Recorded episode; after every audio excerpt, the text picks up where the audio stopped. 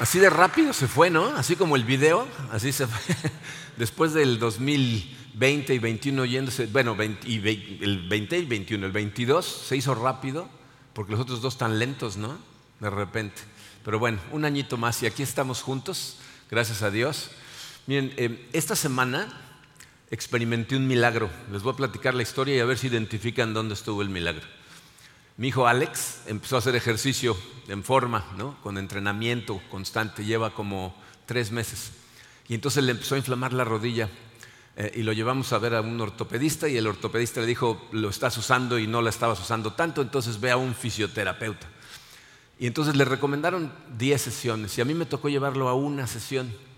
Y entonces tenía cita a las 4 de la tarde. Llegamos al como 7 para las 4, nos sentamos y a las cuatro abrió la puerta el doctor y dijo, pase. Ese es el milagro, o sea, ¿no lo ven? ¿No? Eh, esa no es nuestra experiencia normalmente cuando vamos al doctor. ¿No les pasa que llegamos a la sala y, tú llegas con, 15 minutos de anticipación y, en el momento que te toca te dicen, eh, tome asiento, ahorita lo atiende el doctor? Y la cita era a las 4 y vas entrando como a las cuatro y media si te va bien. Por lo menos ahora tenemos teléfonos celulares, porque antes teníamos que leer revistas de tres años atrás, ¿no? Pero bueno, eh, las salas de espera nos, frustran, ¿no? Porque normalmente hacemos planes, queremos hacer ciertas cosas, y, cuando las cosas no salen como nosotros queremos, pues entonces esas cosas nos frustran. Sin embargo, fíjense, hay una sala de espera por la que todos tenemos que pasar, que no tiene que ver con falta de planeación, no tiene que ver con exceso de trabajo del, médico, pero de todas maneras es igual de frustrante, aunque es algo importante para nosotros es frustrante y me refiero a la sala de espera de Dios. ¿A qué me refiero con la sala de espera de Dios? Dice, como cristianos, eh, lo que se supone que estamos tratando de hacer todos es vivir de acuerdo a la voluntad de Dios, ya sea como persona, o sea, tú quieres que la voluntad de Dios se haga en tu vida, o, como grupo, a lo mejor como familia, como iglesia, como empresa, como departamento, como ministerio, estás tratando de que la voluntad de Dios se, lleve a cabo en tu vida. Eh, y lo frustrante es que no toma mucho tiempo de caminar tratando de seguir la voluntad de Dios, eh, en, que nos damos cuenta que su voluntad y la nuestra rara vez se parecen. ¿Ya se dieron cuenta de eso? Eh, y es una cosa muy interesante. Porque Dios muestra su voluntad en las cosas que suceden. Y nosotros decimos, yo quiero vivir de acuerdo a su voluntad, pero si no pasa como yo quiero, me frustro. Entonces, por fin, ¿no? O sea, ¿quieres vivir de acuerdo a su voluntad? Sí o no. Pero la realidad es que eh, cuando las cosas no suceden como nosotros queremos, lo que hacemos es desesperarnos. Cuando la Biblia lo que nos dice es que lo que tenemos que hacer es esperar en Dios. ¿no? El que espera en Dios renovará sus fuerzas, dice el profeta Isaías. Entonces, tenemos que tener claro que Dios nos va a poner en su sala de espera por, por nuestro bien, de acuerdo a su plan, pero si tú no comprendes qué es lo que está haciendo Dios, lo que va a suceder es que mientras estés en esa sala de espera, no vas a ver su corazón, no vas a ver su provisión, no lo vas a ver trabajando tras bambalinas, aunque sabemos que eso es lo que está haciendo. Entonces el día de hoy vamos a platicar un poquito acerca de esta sala de espera, vamos a ponernos en sus manos en oración y vamos a analizarlo. Padre, eh, te damos tantas gracias, Señor, de que aquí estamos, porque esto significa que nos diste todo un año más de vida, nos has permitido acercarnos más a ti, conocerte mejor, adorarte, estudiar tu palabra, hacer la vida en familia. Y eso, Señor, es una bendición increíble. Te damos gracias, Padre. Eh, hoy termina este año, eh, que seguramente fue diferente para, los que estamos aquí. Cada quien enfrentó diferentes cosas. Y estamos emocionados, Padre, porque mañana empieza un, nuevo año, que es una nueva etapa. Eh, te pido, Señor, que como siempre te pedimos, Padre, que sea tu espíritu el que en este momento hable a nuestro corazón. Yo sé que dependiendo de dónde estamos espiritualmente hablando, cada uno necesitamos de diferente palabra. Y te pido, Señor, que nos hables a cada uno de acuerdo a lo que necesitamos, que nos ayudes a entenderte, a comprender lo que hace en nuestras vidas, para que lejos de desesperarnos, aprovechemos cada día, cada oportunidad que tú nos das, Padre. Nos ponemos en tus manos, Señor, en el poderoso nombre de tu Hijo Jesucristo. Amén. Bien, miren, con este mensaje vamos de hecho a terminar nuestra serie de Adviento. Adviento normalmente eh, son cuatro semanas. Este diciembre nada más nos permitió tres domingos antes de, eh, la Navidad. Pero lo vamos a terminar eh, utilizando otro ejemplo de cosas que le sucedieron a José, a María y a Jesús. Esto de lo que vamos a hablar es lo que le sucedió justo después de la visita de los hombres sabios. ¿Se acuerdan que ahí nos quedamos en la historia? Los hombres sabios eh, siguieron la estrella, llegaron al palacio de Herodes porque ellos vieron la estrella del niño que nació para ser rey. Y entonces, pues la lógica decía, pues, debe estar en el palacio, ¿no? Fueron al palacio y resulta que lo que hicieron fue alertar a Herodes de que acababa de nacer el que nació para ser rey de los judíos. Y entonces Herodes le dice a estos hombres sabios, vayan, adórenlo, y luego regresan y me dicen exactamente dónde está el chamaco para que yo también vaya a adorarlo. Todos sabemos que esa no era la intención de Herodes. Y entonces cuando se da cuenta de que estos hombres sabios lo engañan, porque de regreso a su, a su tierra se van por otra ruta, ya no pasan por Jerusalén, entonces Herodes manda matar a todos los niños menores de dos años en Belén. ¿Eh? pero eh, un ángel le avisa a José lo que va a suceder y entonces huyen a Egipto. El día de hoy vamos a hacer una analogía de su estancia en Egipto como la sala de espera de Dios. Es una desviación de los planes que seguramente tenían en ese momento eh, María y José definitivamente un inconveniente, como vamos a analizar ahorita las circunstancias, se van a dar cuenta que seguramente no fue algo que les dio mucho gusto tener que hacer. Eh, eh, y quiero que lo analicen pensando en su vida, porque miren, a lo mejor eh, este año has estado en lugares o en situaciones en las que tú no pensabas estar. Es decir, donde estuviste, pero no por decisión donde las circunstancias que Dios permitió en tu vida te, pusieron en una situación que es similar a una sala de espera. A lo mejor a lo mejor perdiste tu trabajo durante esta época tan complicada y por más que te esforzaste por encontrar trabajo no encontrabas y, empieza a desesperarte. O a lo mejor el trabajo que tienes es un trabajo que, que, no te gusta, que no disfrutas y por más que le estás pidiendo a Dios que te ayude para que eso cambie, la situación no cambia. A lo mejor es una situación relacional, donde tu, relación con alguien no está funcionando como tú esperabas que funcionara. Y estás tratando de que funcione, pero no funciona. A lo mejor es eh, una relación con tus padres, o con tus hijos, o con tu pareja, eh, o, simplemente con amigos.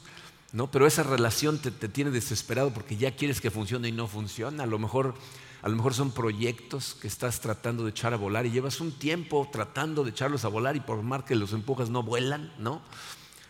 Es una sala de espera. Ahora, fíjate, las salas de espera no siempre son lugares físicos. A lo mejor es un estado emocional. A lo mejor eh, te está haciendo esperar eh, eh, dentro de una depresión que no sabes cómo salir de ella. he hablado con gente esta temporada que me decían que nunca en su vida habían sentido depresión. De hecho, cuando la gente decía, estoy muy deprimido, decía, no sea payaso, ¿no? O sea, nunca habían sentido una depresión, entonces no entendían que otra persona estuviera deprimida. Dice, y ahora que entré en depresión, no sé cómo manejarlo. A lo mejor no, es depresión, sino enojo. A lo mejor estás enojado con alguna persona, por, por, situaciones que deberían de ser diferentes, pero no lo son, y estás esperando que esa persona como que reaccione y no reacciona. A lo mejor tampoco es una cosa emocional, sino espiritual. A lo mejor estás tratando con todas tus ganas de, seguir a Dios, de ver su rostro, de sentir su presencia y por más que tratas, no funciona. Como que Dios no te habla o no te escucha y te sientes más bien en un desierto espiritual. Es posible que estés en, esa sala de espera el día de hoy, pero fíjate, lo que tienes que escuchar es esto necesitas aprender a manejar este tipo de etapas en la vida Porque lo que te podemos decir todos los que llevamos ya varias décadas caminando por este planeta es que vas a pasar mucho tiempo de tu vida en ese tipo de etapas. Lugares no planeados, lugares no deseados. Entonces, si tú no aprendes a maximizar tu tiempo, aunque estés en una etapa de espera, vas a desaprovechar un montón de tiempo en tu vida. Dicho de otra manera, si quieres seguir el plan de Dios para tu vida, tienes que aprovechar tu vida sin importar qué está pasando aunque estés en una sala de espera. Entonces, de esta estancia de eh, José, María y Jesús en, Egipto podemos aprender varias cosas. La primera de ellas en su programa dice, eh, la sala de espera es un lugar que Dios usa para protegernos. El, primer uso que Dios puede estarle dando a tu sala de espera es simplemente protegerte. Eh, me parece a mí muy interesante que Dios envió a Jesús a Egipto. Si, lo analizas un momento, te vas a dar cuenta que Egipto no era el lugar más seguro para un israelita. O sea, aparte de que cuando el pueblo de Israel salió de Egipto, Dios ahogó a todo el ejército y, esas cosas se quedan en la memoria de los pueblos. Eh, si estudias la historia de la relación entre Israel y Egipto, siempre están en guerra. O sea, Egipto todo el tiempo está tratando de someter a Israel o Israel tratando de someter a Egipto. Entonces no son amigos, son enemigos. Y sin embargo, Dios manda a Jesús de bebé a Egipto. ¿Por qué? Porque este ángel le advierte a José, y, fíjense lo que le dice en Mateo 2, versículo 13, levántate, toma al niño y a su madre y huye a Egipto. Quédate ahí hasta que yo te avise. esa es una etapa de espera de Dios. ¿Cuánto tiempo? Yo te digo, tú obedece. Dice, quédate ahí hasta que yo te avise porque Herodes va a buscar al niño para matarlo. Entonces, la primera lección que obtenemos de una sala de espera es que Dios utiliza esas salas de espera muchas veces para protegernos, en este caso para protegerlo de Herodes. ¿Eh? Eh, podemos eh, analizar la situación y pensar por qué, por qué ahí estaría salvo. Pues si piensas en el hecho de que Egipto es un enemigo de Israel, Herodes no tiene influencia ahí. ¿no? Herodes no lo puede ir a corretear ahí. ¿no? Pero bueno, eh, ¿pudo haber hecho Dios otra cosa? Pues pudo haber hecho muchas cosas, pero lo que tenemos que entender es que eh, aunque no entendamos la razón por la que Dios de repente nos pone en la sala de espera, sus planes siempre son mejores que los nuestros, siempre tienen una razón de ser, aunque nunca veas la razón. No encontramos en la Biblia después ningún lugar donde diga, y por eso los mandó a Egipto. No dice.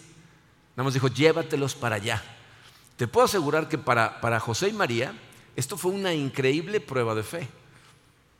Mandarlos de repente a una tierra diferente, una tierra extraña, donde hablaban un lenguaje diferente, donde las costumbres eran diferentes.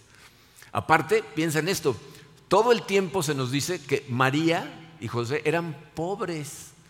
Y de repente el ángel les dice, vete a Egipto. Los teólogos especulan que deben de haber utilizado los regalos que les dieron los hombres sabios para financiar su viaje. Entonces, imagínate lo, que eso significa, ¿no? Que de repente les llega oro, ¿no? A, un gente pobre, oro, mirra, incienso, que eran especias carísimas. Seguramente José dijo, ya sé qué vamos a hacer con esta lanita, ¿no? Ya la hicimos durante un rato. Y de repente Dios le dice, no, no, no, no, tienes que hacer esto. Utiliza eso para irte para allá. ¿Les ha pasado? ¿Les ha pasado que de repente les llega una bonanza y dices, ay, voy a hacer esto y lo otro, y ¡pum! Se les compone el coche, se quema la lavadora, ¿no? empieza a chorrear el techo. ¿No? ¿No les pasa eso? Les voy a decir por qué somos tan extraños. Porque si nos llega una bonanza y pasan esas cosas, dices, Señor, mira, ya se descompuso, arregla el coche, esto ya lo tenía yo pensado para estas otras cosas. Pero si pasa al revés, si primero se descompone el coche y luego llega la bonanza, entonces, gracias, Padre, ¿no? Entonces sí, muy piadosos, ¿no? Pero si llega primero el dinero dices, esto ya es mío, ¿no? O sea, ahora que provea de otra manera para arreglar las cosas, ¿no? Pero bueno, la cosa aquí es que obedecieron y se establecieron en Egipto. Y miren, estas cosas tenemos que verlas y aprender de ellas, porque si tú estás ahí o cuando llegue, porque esto te va a pasar, si no te está pasando ahorita va, va a llegar, y probablemente más de una vez.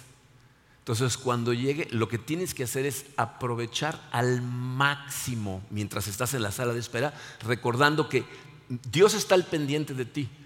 Y si tú obedeces, Él te protege. Es lo que está haciendo con ellos, los está protegiendo. Salmos 33, 20 dice, esperamos, fíjense cuántas veces vamos a ver esa palabra en los versículos del día de hoy, esperamos confiados en el Señor, Él es nuestro socorro y nuestro escudo. O sea, esperamos en Él y Él nos protege. Miren, muchas veces, en tiempos de espera, no podemos ver su protección, porque no vemos el peligro del que nos está protegiendo, no es evidente. Entonces ahí, por fe, tenemos que decir, seguro me está protegiendo de algo, por algo me está pidiendo que haga esto. Otras veces, no siempre, ¿eh? pero hay veces que después de cierto tiempo, volteas al pasado y en retrospectiva dices, ah, por eso sucedió esto, por eso me mandó a este lugar.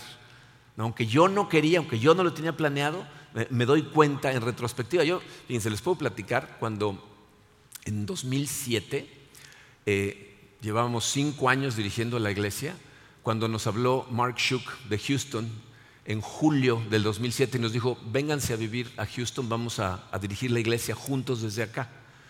Eh, la historia es muy larga para contárselas todas, pero después de cinco años de no hablar con Mark, nos dijo, vénganse a Houston. Karina y yo, nuestra primera reacción fue decir, no, claro que no.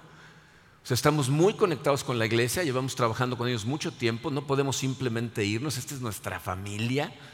¿no? O sea, dijimos, no, por ningún motivo. Entonces Mark me dijo, ven, conoce la iglesia, pasa un tiempo acá en oración con nosotros y entonces decides. Entonces Karina y yo lo platicamos, y aunque de ida yo diciéndole, regreso en un, fin de semana y no, vamos a ir, llegué allá, estuve platicando con Mark, estuve platicando con todo su staff, fui al servicio de ese día y en la noche del domingo, mientras estaba llorando, sentí claramente en mi corazón que Dios me está diciendo, tienes que venirte para acá. Entonces le hablé a Karina y le dije, mira, yo estoy sintiendo un llamado muy claro de Dios de que nos vengamos para acá. Y Karina me dijo, ¿estás seguro? Le dije, sí. Esto fue en agosto. En ese entonces yo era consultor. Tenía un cliente que tenía, bueno, hoteles en todo el mundo, pero aquí en México tenía muchos hoteles y otros muy cerca de aquí en el Caribe, que nada más con el contrato de ese cliente nosotros vivíamos muy bien. Entonces yo dije, bueno, pues nos vamos para allá, tenemos que terminar todos los contratos. En diciembre, cuando fui a hablar con el director de la empresa, antes de que yo le dijera a él, él me dijo, te tengo una mala noticia, Marco. Fíjate que la casa matriz en España decidió que el siguiente año no vamos a tener consultores en ningún hotel. O sea, yo acepté irme en septiembre. Para diciembre, todos mis contratos en, México iban a desaparecer. Y en ese momento los dos dijimos, oh", pero en retrospectiva. No, no nos queríamos ir, pero entonces entendimos, ok, una de las cosas que está haciendo Dios es protegernos. Fíjate, a lo mejor tú en este momento estás en un tiradero en tu vida porque trató de protegerte y no te dejaste. Te habló, lo escuchaste en mensajes, gente que te ama te lo dijo, ¿no? Leíste tu Biblia y te saltó y tú te aferraste y te metiste en un tiradero. Dios trata de protegernos mandándonos a lugares que a lo mejor tú no estás de acuerdo, no te gustan, no es como querías que salieran las cosas, pero lo que está haciendo es tratar de cuidarte. El Salmo 91, versículos 1 y 2 dice, el que habita al abrigo del Altísimo se acoge a la sombra del Todopoderoso. Yo le digo al Señor, tú eres mi refugio, mi fortaleza, el Dios en quien confío. O sea, si tú estás al abrigo del Altísimo, Él te está protegiendo. Pero fíjate cómo termina ese versículo. En ti confío, en Dios confío. Si Dios te está poniendo en situaciones que no entiendes, diferentes a las que tú querías, y quieres estar a la sombra del Altísimo, tienes que obedecer. Entonces, por un lado, lo que está tratando de hacer es protegerte. Entonces, vivimos al máximo ¿eh? porque confiamos en Él. Número dos en su programa. Dice, la sala de espera de Dios es un lugar donde aprendemos esperando. O sea, a lo mejor es protección o a lo mejor necesita que aprenda ciertas cosas. Yo estoy convencido que esperar es una de las cosas más difíciles que nos toma más tiempo aprender eh, como seres humanos. ¿no? O sea, eh, una persona que es paciente, que espera, eh, muestra madurez. Esa es una señal de madurez. Por eso los niños cuando van en el coche siempre están preguntando, ¿ya llegamos? ¿Ya llegamos? ¿Ya llegamos? No, porque son impacientes, porque son inmaduros. ¿ok? Entonces, cuando Dios dice espera, lo que debemos hacer es esperar. Pero también necesitamos entender que esperar no significa no hacer nada. No significa sentarte en el sillón hasta que el arcángel San Gabriel venga a hablar contigo. ¿Ok? No, fíjense, nosotros, eh, piensen en, José y María, no sabemos cuánto tiempo estuvieron ahí exactamente. Hay cálculos que la, gente especula con estas cosas eh, por el, año en que murió Herodes, el año en que Jesucristo debe haber nacido. Y entonces hay personas que piensan que fue más o menos como un año y medio, casi dos. Otras personas se basan en Apocalipsis 12 en Apocalipsis 12 hay una descripción de la Navidad vista desde el punto de vista del cielo, en donde dice que cuando va a nacer Jesucristo hay un dragón esperándolo y entonces la mujer corre y se esconde en el desierto por 1260 días. Hay teólogos que piensan que esa es una referencia a Egipto y 1260 días serían más o menos 3 años, 5 meses, 7 días y 8 horas, más o menos, ¿no? aproximadamente. pero la cosa es que estuvieron en Egipto entre dos y tres años. Entonces, podemos ser conjeturas. José se tuvo que poner a trabajar. Entonces, para ponerse a trabajar como carpintero en Egipto, tuvo que aprender egipcio, tuvo que aprender las costumbres de los egipcios, tuvo que aprender el tipo de muebles que usaban los egipcios. María y Jesús tuvieron que adaptarse a la vida en Egipto. Jesús llegó a Egipto más o menos de dos años de edad, lo cual significa que ahí aprendió a caminar, ahí aprendió a hablar, Seguramente sus papás le hablaban en hebreo todo el tiempo, pero en la calle todo el mundo hablaba en egipcio, entonces aprendieron cosas que necesitaban para sobrevivir en la sala de espera. Entonces piensen cómo esas cosas se aplican a ti. Yo no sé cuál es tu sala de espera, pero lo que no puedes hacer es sentarte a ver el techo. ¿no? Si, tú no tienes trabajo, ¿qué, ¿qué tienes que hacer? Evidentemente, buscar trabajo, salir a buscar trabajo. Pero, mientras estás buscando trabajo, tienes que aprender a disfrutar de tu vida. O sea, muchas veces cuando no tenemos trabajo estamos tan enfocados en ese problema que dejamos de disfrutar todo lo demás a nuestro alrededor. Si se recuerdo hace muchos años, yo tuve una etapa en donde perdí mi trabajo y llevaba como tres meses buscando trabajo. Y no saben, me jalaba el pelo y salía y buscaba y por todos lados. Y cuando regresaba a la casa estaba encerrado viendo el piso jalándome los cabellos. A los tres meses y medio Dios me dio uno de los mejores trabajos que he tenido en mi vida. Y cuando empecé a trabajar ahí, reconsideré y dije, Dios me dio tres meses de vacaciones y no los aproveché. ¿No? En lugar de disfrutar a mi familia y a mis hijos y pasar tiempo con ellos, todo el tiempo encerrado, consternado porque no tenía trabajo. Entonces, sí, ok, estamos en la sala de espera sin trabajo, hay que buscar trabajo, ver cómo le hacemos, pero mientras tanto, sigue siendo la vida. Necesitas seguirla disfrutando. A lo mejor no te gusta tu trabajo. ¿Qué tienes que hacer? Pues hay un montón de cosas que puedes hacer. Prepárate para otro. Prepárate para subir. No encuentras camino por este lado, pues búscale por este otro. ¿Cuánta gente conocen que durante la pandemia se tuvo que reinventar? Que lo que hacían dejó de funcionar durante la pandemia, entonces tuvieron que buscarle por otro lado. Muchos de ellos se dieron cuenta que ese nuevo camino era mejor que el anterior. Pero no se sentaron simplemente desesperados a llorar. ¿Qué pasa si eres soltero y estás esperando que llegue la persona ideal? ¿Le vas a forzar tu estándar de la persona ideal a alguien para que ya tengas con quién? ¿Por qué no mejor trabajas en ti? ¿Por qué no analizas cuáles son las debilidades de tu carácter y le pides a Dios que te ayude a trabajarlas para que cuando encuentres a la persona perfecta, tú no seas la más imperfecta? No, o sea, trabajamos en nosotros. A lo mejor estás enfermo. esta semana fui a visitar a una persona miembro de nuestra iglesia que está gravemente enferma y estaba deprimida. Yo le decía, ¿qué estás haciendo con tu tiempo? ¿Estás, estás tratando de profundizar en tu relación con Dios, usando el tiempo para meditar, eh, para ver cuál es el propósito que tiene para ti en esta etapa de tu vida? Le digo, necesitas usar tu tiempo inteligentemente, porque la gente usa una frase, no sé si ustedes la usan o no, no es ataque, pero la gente le digo, ¿cómo vas con esto? Le estoy echando ganas. ¿Qué significa eso? ¿Cómo le echas ganas? ¿Le estoy echando ganas yo ahorita predicando? o sea, ¿cómo le echas ganas? ¿Sabes qué haces? Inviertes tiempo. O sea, quieres que algo funcione mejor, invierte tiempo en esas cosas. No le echo ganas, le pongo esfuerzo y tiempo de mi vida. Estás en una cama en donde no te puedes mover, eso está fuera de tu control. ¿Qué está dentro de tu control? ¿Cómo puedes usar tu tiempo mientras estés ahí?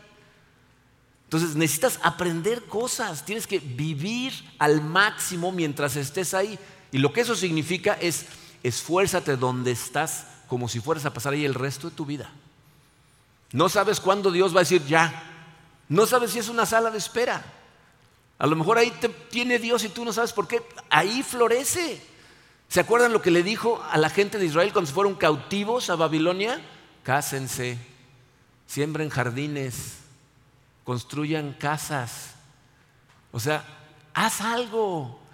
El Salmo 27, versículo 14 dice, espera con paciencia al Señor. Ahí está otra vez la palabra, espera con paciencia al Señor. Sé valiente y esforzado Sí, espera al Señor con paciencia, pero si fijaron lo que dijo, esforzado. Cosas maravillosas suceden en la vida de la gente cuando espera esforzándose. Los solteros profundizan su relación con Dios, se conocen mejor a sí mismos, los casados aprenden a disfrutar de su matrimonio y de sus hijos, la gente que de repente tiene escasez aprende a vivir con poco, aprende a disfrutar eh, cosas más simples en su vida. Eh, la gente que, fíjense, cuando pierdes la salud, ¿sabes qué aprendes? A valorar la salud. ¿No es una cosa tan irónica? Cuando estás profundamente enfermo, te levantas o estás a medianoche sufriendo y dices, Señor, sáname, dame salud, por favor. Pero cuando te levantas fresco como lechuga, no te levantas y dices, ay, gracias Señor que hoy me amanecí sintiéndome bien. Ni te acuerdas, pero te enfermas y te acuerdas. Entonces te enseña a valorar lo que tienes. Su plan siempre tiene una razón de ser y siempre funciona mejor. El que sigue es una llamada de precaución. Las salas de espera de Dios son un lugar donde enfrentas fuertes tentaciones.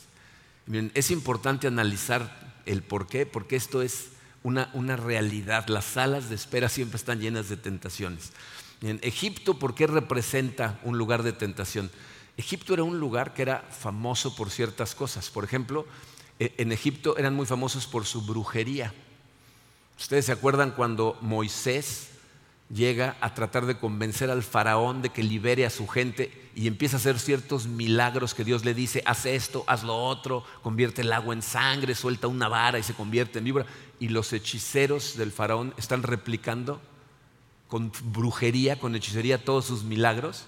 Entonces allá hay brujería, es un país totalmente pagano, la inmoralidad es pero rampante por todo el país, y mucha gente que se va a un lugar diferente al suyo, ¿qué es lo que le termina pasando? Se empiezan a transformar. Al rato están viviendo exactamente igual que los otros. Al principio les causa shock, al rato lo ven normal y al rato ya lo están practicando. Entonces, ¿qué nos pasa a nosotros en nuestras etapas de espera? Fíjate, lo más común es que voltees a ver a todos los demás que están a tu alrededor durante tu espera y empiezas a darte cuenta como hay gente a tu alrededor que ni se está esforzando por obedecer o seguir a Dios y al parecer les está yendo muy bien. Y entonces te empiezas a molestar, ¿no? Si eres soltero, ves a otros solteros que le están dando vuela a la hilacha, que, no están preocupándose por una vida moral, y, tú aquí de mocho, ¿no? Te empiezas a sentir como que, ¿y yo por qué? ¿No? Y estos parece que están disfrutando de la vida. ¿Y sabes por qué te parece eso? Porque tú no ves los momentos tranquilos en su vida cuando el vacío empieza a atacarlos, ¿ah? los arrepentimientos de la mañana siguiente, eso no lo ves, los ves en la fiesta. Igual cuando ves a, personas casadas buscando consuelo en el lugar equivocado, dices, pero mira qué divertidas están dando, pero no vas a ver el rompimiento de corazones que eso va a causar en las familias involucradas. Esa parte no la ves. Ves a gente que se está haciendo de dinero, que va muy próspera, pero lo está haciendo de una manera que tú sabes que está mal. Y entonces, ¿qué es lo que sucede? Pues te empiezas a desesperar. Te empiezas a decir, bueno, pues si a estos les funciona, ¿por qué no intentarlo aunque sea un poquito? Fíjense lo que dice la Biblia en el Salmo 37, versículos 7 y 8. Dice, quédate quieto en la presencia del Señor y espera, ahí está otra vez, y espera con paciencia a que Él actúe No te inquietes por la gente mala que prospera. Fíjense a qué conectó esto. No te inquietes por la gente mala que prospera, ni te preocupes por sus perversas maquinaciones. Ya no sigas enojado. ¿Será que conoce Dios nuestro corazón? Ya no sigas enojado. Deja a un lado tu ira. No pierdas los estribos que eso únicamente causa daño. Dice, espera con paciencia al Señor, porque si te empiezas a enfocar en los demás, si estás viendo que los demás parece que le está yendo muy bien, te vas a empezar a enojar con Dios. Y cuando te empieces a enojar con Dios, te vas a deprimir, te vas a desanimar. Y eso, fíjate, cuando estás deprimido y desanimado, es cuando más fácilmente te pueden vencer las tentaciones. Eres presa fácil de las tentaciones. Por eso lo que debemos hacer es confiar en Dios y no en nosotros. Proverbios 3:5 dice, confía en el Señor con todo tu corazón, no dependas de tu propio entendimiento. En esos momentos de tentación tienes que enfocarte en Dios, porque Dios es más fuerte que todas tus tentaciones. Entonces, si tú vas a Él, te va a dar la fuerza para salir adelante. Pero si dependes de tu propio entendimiento, entonces, ¿sabes qué es lo que te pasa? Te, desesperas. ¿Se fijan lo que significa la palabra? Desesperas, o sea, dejas de esperar en el Señor y entonces empiezas a buscar atajos, haces cosas que normalmente no harías. Entonces, si estás en una sala de espera, tienes que tener cuidado y seguir confiando en el Señor. Por último, número cuatro, la sala de espera de Dios es un lugar donde crecemos a través de la obediencia. O sea, la gente que espera correctamente en las salas de espera de Dios madura espiritualmente, pero ¿cómo? A través de la obediencia. Miren, eh, los ejemplos aquí del comportamiento de José y María son admirables. María es un ejemplo de fe, José es un ejemplo de obediencia. Un ángel, cuando está en Belén, se le aparece en sueños a medianoche y le dice, váyanse a Egipto porque Herodes va a tratar de matar al niño. Fíjense lo que dice Mateo 2.14. Así que se levantó cuando todavía era de noche. O sea, no se esperó ni a que amaneciera. Tomó al niño y a su madre y partió para Egipto. O sea, en ese momento obedece. Y luego, años después, no sabemos si dos, tres años y medio después, eh, eh, fíjense lo que dice eh, Mateo 2, 19 al 21. Después de que murió Herodes, un ángel del Señor le dijo, levántate, toma al niño y a su madre y vete a la tierra de Israel Así que se levantó José, tomó al niño y a su madre y regresó a la tierra de Israel. O sea, cuando les dice, váyanse a Egipto, piensen en, lo que significa para ellos. O sea, acuérdense que José y María habían llegado a Belén porque había habido un censo, ¿se acuerdan? Entonces llegan en el censo, el, el pueblo está lleno de gente, no tienen ni dónde dormir al principio, pero evidentemente Jesús ya llega a tener casi dos años y sigue en Belén, lo cual significa que a lo mejor los familiares le dijeron, pues ya quédate, ya para qué te regresas. Entonces José seguramente ya se había instalado, ya había puesto su taller de carpintería, ya tenía clientela en Belén, ya estaban saliendo hacia adelante y de repente le dice Dios a Egipto, y de regreso a Egipto, más bien de ida a Egipto, todavía no de regreso, de, de ida a Egipto, ¿no? Y luego, cuando Dios le dice, ok, ya regresense, ¿tú qué crees que fue lo primero que les pasó por la cabeza? Pues vámonos a Belén, ¿no? Ahí ya tengo clientes, ¿no? Ya tenía yo mi taller, ya nada más tengo que llegar y saludar a todos y empezamos de nuevo. Pero no es a donde Dios lo manda. En los versículos 22 y 23 dice, advertido por Dios en sueños, se retiró al distrito de Galilea y se fue a vivir en un pueblo llamado Nazaret. Resulta que el rey en la zona en donde estaba Belén era el hijo de Herodes, Arquelao. Entonces Dios dice, no, si te vas ahí vas a seguir corriendo riesgo, mejor vete a Nazaret. Entonces, cada vez que Dios le dice que haga algo, por instalado que estuviera, por, por, bien que pensara que le estaba yendo en ese momento, obedece sin discutir. Contéstate esta pregunta a ti mismo. ¿Cada cuándo te pones a discutir con Dios? ¿Les pasa? Que de repente Dios se está poniendo cosas en el camino y tú dices, ¿pero por qué? ¿Y no? ¿No? O sea, nos ponemos a discutir y te voy a decir, normalmente esas discusiones las vas a ganar tú, pero el que va a salir perdiendo eres tú, porque Dios lo está haciendo para ayudarte. José no se pone a discutir en ningún momento. Miren, cuando desobedecemos, lo que hacemos es salirnos de la protección de Dios. O sea, te conviertes en el piloto de tu propio barco y es cuando te metes en las peores tormentas en tu vida. El lugar más seguro para un creyente es caminar en obediencia a Dios. Ahora, eso no significa que al lugar a donde te manda Dios va a ser el lugar más tranquilo, donde las cosas van a ser más fáciles, donde todo va a salir como tú quieres. Dice, en ese momento cuando, cuando Dios puso clarito en mi corazón que nos fuéramos a Houston, nosotros obedecimos. En enero del 2008 nos fuimos a vivir a Houston. Y puedo decirles que el año y medio que pasamos en Houston fue una de las etapas más difíciles para Karina y para mí, y para Katrina, nuestra hija, que también trabajaba para la iglesia desde chiquita, eh, eh, en, lo que en relación a la iglesia se refiere. Se fue un año dificilísimo. Aquí conocíamos a toda la gente. nuestra hija Katrina corría por la iglesia y todo el mundo sabía quién era y la saludaba. Llegamos a una iglesia de miles de personas en donde no conocíamos a nadie, yo no podía ni siquiera trabajar, no tenía todavía mis papeles. Les puedo platicar que el día que llegamos, el primer domingo que llegamos a la iglesia, estaba toda la gente entrando y estábamos Karina, Katrina y yo parados frente al edificio de la iglesia y, y nos pusimos a llorar los tres desconsoladamente. Estábamos abrazados afuera de la iglesia, llore y la gente haber dicho, ¿qué les pasa, no? Llore y llore. O sea, pasamos un año y medio alejados de nuestra familia de sangre, de nuestra familia en Cristo. Pero, fíjense, como nos enseña Dios por todos lados, fue una de las más grandes bendiciones que nos podían haber pasado a nosotros, porque aprendimos una cantidad de cosas como no tienen una idea, y es lo que ha llevado a esta iglesia a estar en donde está en este momento. Comunidad de fe hoy está en donde está por todo lo que aprendimos durante ese año y medio. Salmo 37, 34 dice, pero tú espera en el Señor y vive según su voluntad, que Él te exaltará para que heredes la tierra. Miren, yo sé que obedecer cuando estamos esperando es muy difícil. No sentimos ganas de hacerlo, eh, no nos parece lo correcto, en algunos casos nos sentimos increíblemente solos, porque tienes que nadar totalmente en contra de la corriente en el lugar en donde estás.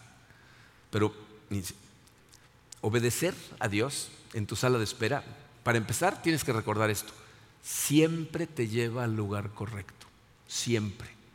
Pero en segunda, es la clave de tu relación con Dios.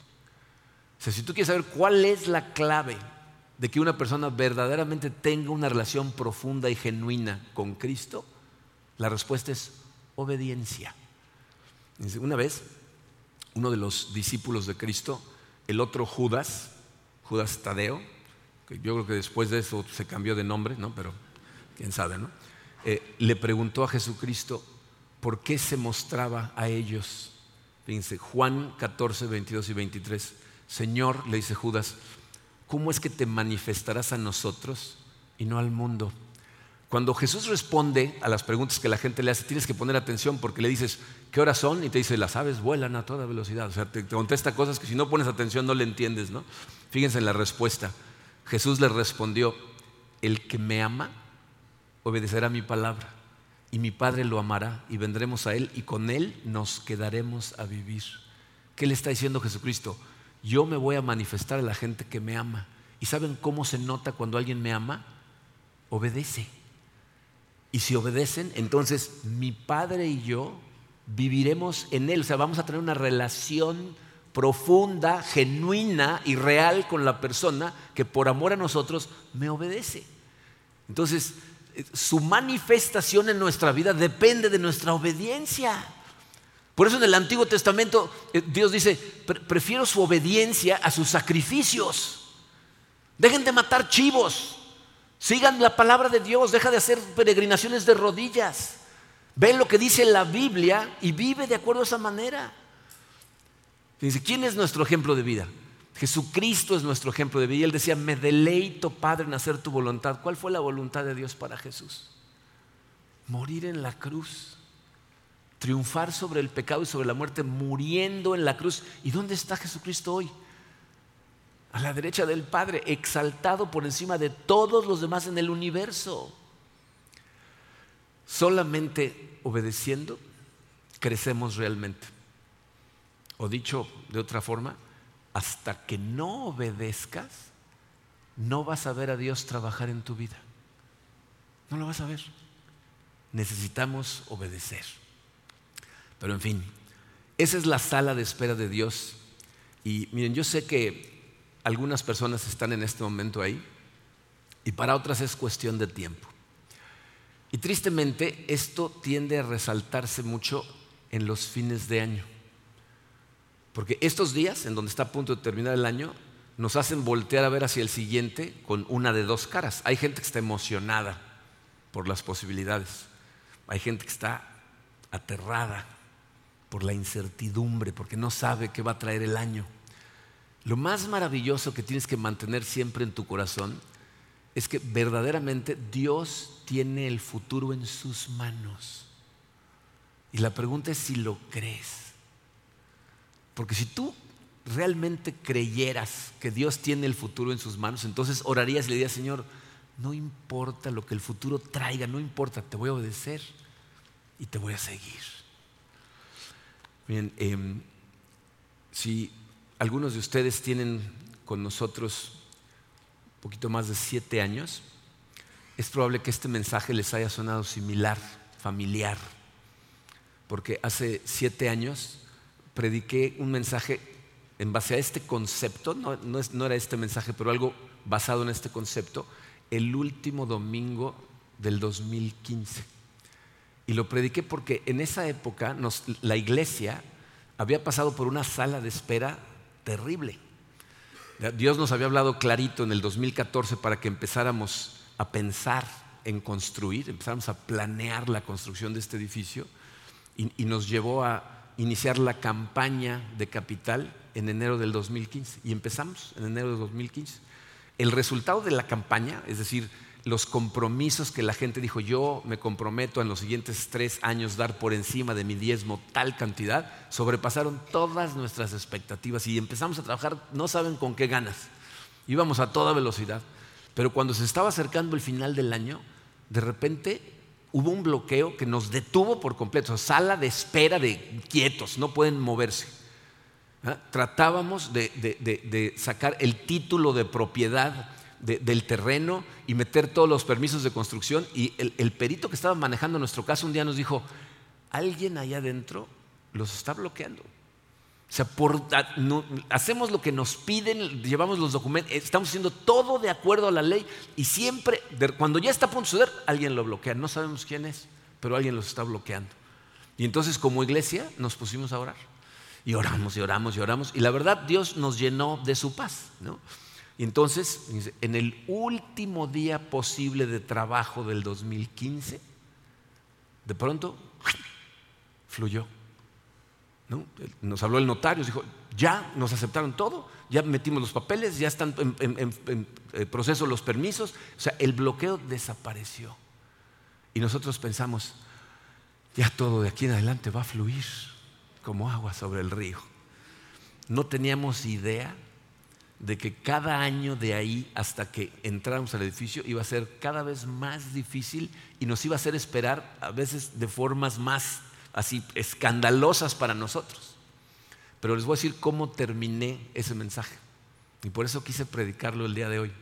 Porque lo último que le dije a la iglesia en 2015, les dije, necesitamos confiar en Dios porque lo vamos a ver actuar en retrospectiva. Tienes que confiar en Dios y entonces Él nos va a ayudar a crecer y a madurar y vamos a ver estas cosas en retrospectiva. ¿Quieres saber si Dios cumple sus promesas y trabaja mientras te tiene en espera? Nada más voltea alrededor. Porque esto fue el resultado de nuestra fe, que seguimos adelante confiando en Él aunque nos hacía esperar y hoy volteamos hacia el pasado y nos fortalece. Crece nuestra fe cuando sabemos lo que Dios hizo y lo mismo tiene que suceder en tu vida. A lo mejor en este momento estás en una etapa de espera y necesitas confiar en Dios y obedecer y vivir al máximo. Y entonces lo vas a ver en retrospectiva. Vas a ver lo que Dios hace en tu vida. Mañana empieza un nuevo año. No sabemos qué nos espera. Pero ¿saben qué sí sabemos? ¿Quién nos está esperando ahí? Dios. Ahí está, presente, Él sabe. Confía en Él. Espera. Obedece. Crece. Aprende. Confía en el Señor. Vamos a orar. Padre, Señor, te damos tantas gracias por tu amor. Tantas gracias por tu fidelidad, por habernos mostrado tantas veces, Señor, que estás con nosotros, que aunque no te vemos y no vemos los peligros que enfrentamos, nos estás protegiendo en todo momento.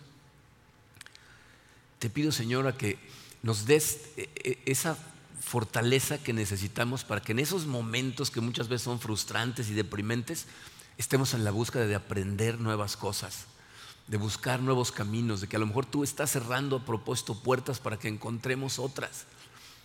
Recuérdanos, Señor, que tú eres el que nos guía en todo momento. Ayúdanos, Señor, a tener los ojos abiertos a tantas tentaciones que nos van a estar atacando cuando nos sintamos en los puntos más bajos. Yo sé, Señor, que nuestro corazón cansado, estresado o deprimido es una presa fácil para el enemigo. Pero de tu mano, Señor, con tu espíritu en nosotros, el enemigo no puede hacer absolutamente nada. Entonces ayúdanos a voltear a verte a ti, Padre, en lugar de estar viendo las circunstancias. Sé, Señor, lo difícil que es para nosotros obedecerte en esos momentos tan complicados. Pero ayúdanos, Padre Queremos vivir dentro de tu voluntad. Queremos obedecer tu palabra y como tú mismo lo dijiste. El espíritu está dispuesto, pero nuestro cuerpo es débil. Pero tomados de tu mano, llenos de tu espíritu, Señor, podemos hacer cualquier cosa, porque el que la está haciendo eres tú. Te amamos, Señor. Ayúdanos a experimentar tu amor en nuestro corazón porque tu palabra nos dice que el amor expulsa el miedo. Ayúdanos a ver este año que viene con emoción, porque sabemos que tú, Señor, vas con nosotros y aparte que nos estás esperando ahí. Gracias por un año más, Señor. Te doy gracias por cada una de estas personas que están presentes y por todas las que van a escuchar estas palabras. Nos ponemos en tus manos, Señor, confiando en que este año que viene está en tus manos, Señor, y tú te vas a glorificar a ti mismo actuando, Señor, en nuestras vidas. Nos ponemos en tus manos en el poderoso nombre de tu Hijo Jesucristo.